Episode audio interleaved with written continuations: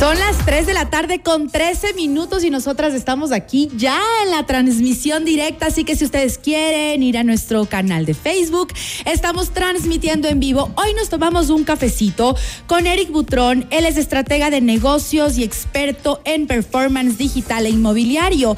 Y con él vamos a hablar de un tema que de verdad a mí me gusta mucho porque hay muchísimas cosas que se hablan al respecto de cómo debo manejar mi relación financiera con mi pareja si es que cometo errores, no estoy sabiendo qué tipo de errores estoy cometiendo o simplemente tengo vergüenza de hablar con, de dinero con mi pareja y eso puede traer complicaciones al, a corto, mediano y largo plazo. Así que mi querido Eric, me encanta tenerte hoy aquí con nosotras. Bienvenido a nuestro cafecito de, de el primero del 2023. Bienvenido.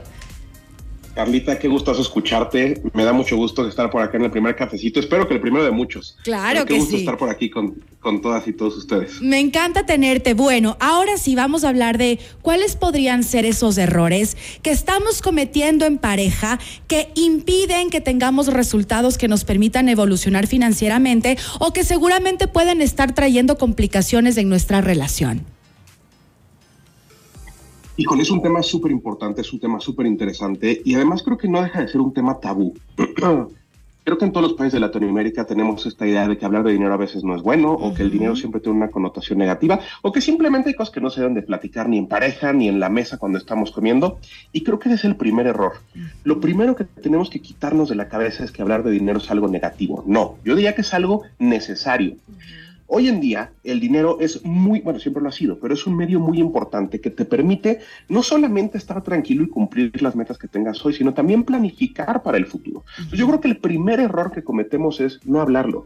Tenemos que empezar a tratarlo como algo normal, algo común, algo de lo que se debe de hablar con, con la pareja de una forma muy abierta y muy respetuosa. Interesante. Mi querido Eric, te saluda Nicole. Qué gusto que estés aquí con nosotros eh, con este tema, como lo dijo Carlita, importante, necesario y delicado. Y a veces sí, como que lo ponemos debajo del tapete, pero tenemos que hablar. Leía información y escuché algo sobre la fórmula mixta que me pareció buenísimo, pero también eso de tener cuentas separadas y tener cuentas en conjunto, o tal vez tener una independiente para mí y tener otra para mi pareja. ¿Qué opinas al respecto?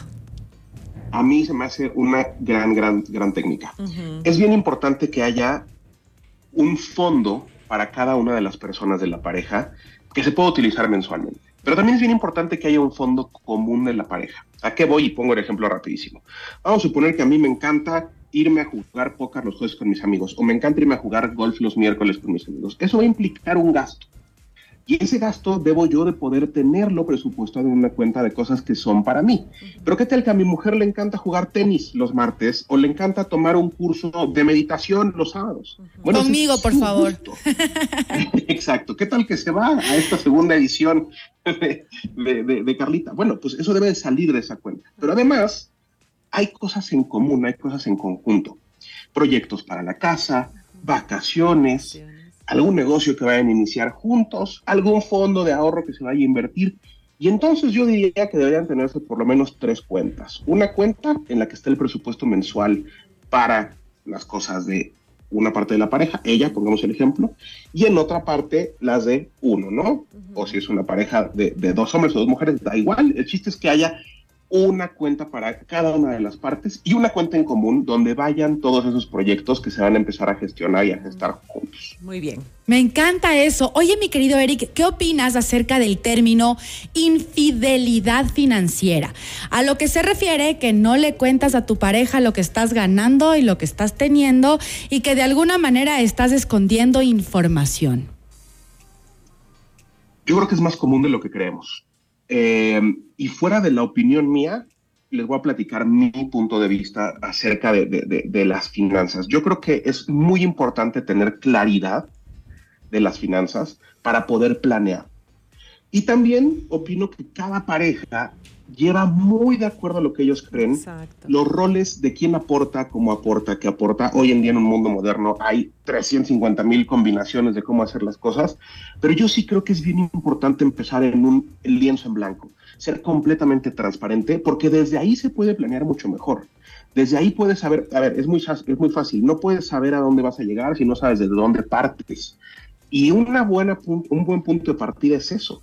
¿Cuánto dinero entra? ¿De dónde está entrando ese dinero? ¿Cuáles son las fuentes de ingreso que tenemos?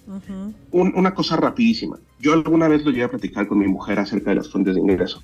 Y fíjate, una simple idea de mi mujer, que, que si no hubiéramos tenido esa plática no hubiera, no hubiera pasado, una simple idea hizo que creciera una nueva fuente de ingreso con un tema de dar conferencias.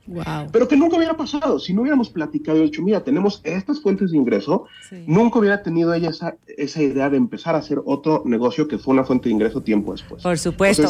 claridad total. O sea, es que lo que pasa es que ella actúas como en equipo, ¿no? Y fijando y enfocado en este proyecto de vida que es una relación, porque de eso se trata. Al final somos pareja, somos partners y vamos juntos buscando nuestros objetivos, nuestras metas, cumpliendo nuestros sueños y para eso necesitamos hablar de dinero. Incómodo, Eric, la verdad, preguntarle a tu pareja cuánto gana y, también creo que decirle cuánto dinero ingresa a mi cuenta mensual me parece incómodo, pero hay que tratarlo y hay que toparlo. Ahora, esto de la fórmula mixta a mí me llamó un montón la atención, que tiene que ver, eh, como te decía, ¿no? Las cuentas y todo eso. Pero ¿crees que en pareja se deba tener, no sé, tal cual como una reunión financiera? Ok, hoy, todos los lunes, a las 7 de la noche en la cena, hablamos de dinero, señor. O después de la cena, antes. no sé cómo a usted le vaya, pero no sé pero si Pero tal cual llevarlo como una empresa, ¿no? Tal cual como una empresa, decir, ok, hicimos esto, este mes nos vamos a ajustar eh, en, tal, en tal rubro porque vamos a hacer esta inversión no sé, vamos a cambiar, a pintar la casa. Entonces vamos a... ¿Es importante tener ese diálogo? Yo creo que sí. Es más, yo te diría, hay muchas áreas de la pareja que no se toman con la seriedad que se debieran. Por poner nada más una analogía, muchas veces el tema íntimo de la pareja, no el tema de sexualidad, el tema de intimidad, de, esa complicidad de pareja, hay veces que somos parejas tan ocupadas que necesitamos agendarlo y no tiene nada de malo.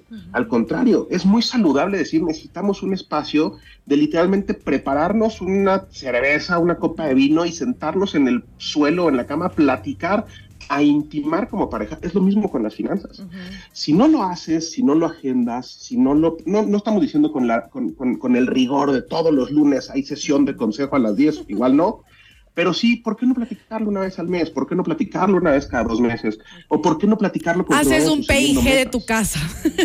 Haces un PIG en donde conozcas de verdad, porque a veces ni siquiera estás claro en lo que está pasando y eso nos puede perder de los resultados que queremos tener como pareja. Y creo que también perderle el miedo, perderle el miedo a hablar, porque no sé si es que a veces dices como, qué vergüenza lo que puede pensar, o si es que yo le digo esto, y qué tal si se enoja. Entonces pueden venir un montón simplemente recuerda que lo que está pasando por tu mente es una idea, eso no está pasando y puedes crear algo más sólido en tu relación porque hay muchos divorcios a causa de la mala relación financiera.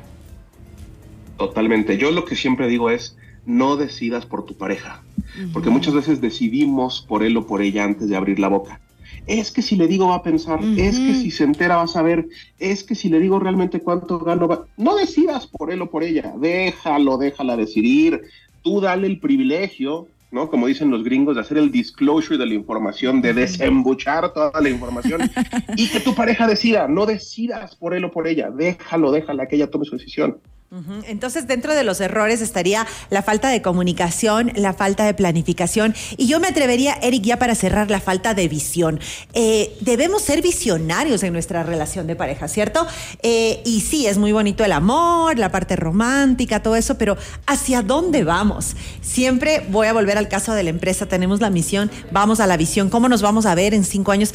En pareja también en ese proyecto lo deberíamos hacer con nuestras finanzas. Tú como gran coach en finanzas que eres, ¿Te ha, ¿Te ha tocado encontrarte con eso, con ese, ese, no sé, tal vez esas dudas, esas preguntas en cuestiones de inversiones con las parejas? De repente cuando quieren comprar un, un, departamento o algo así.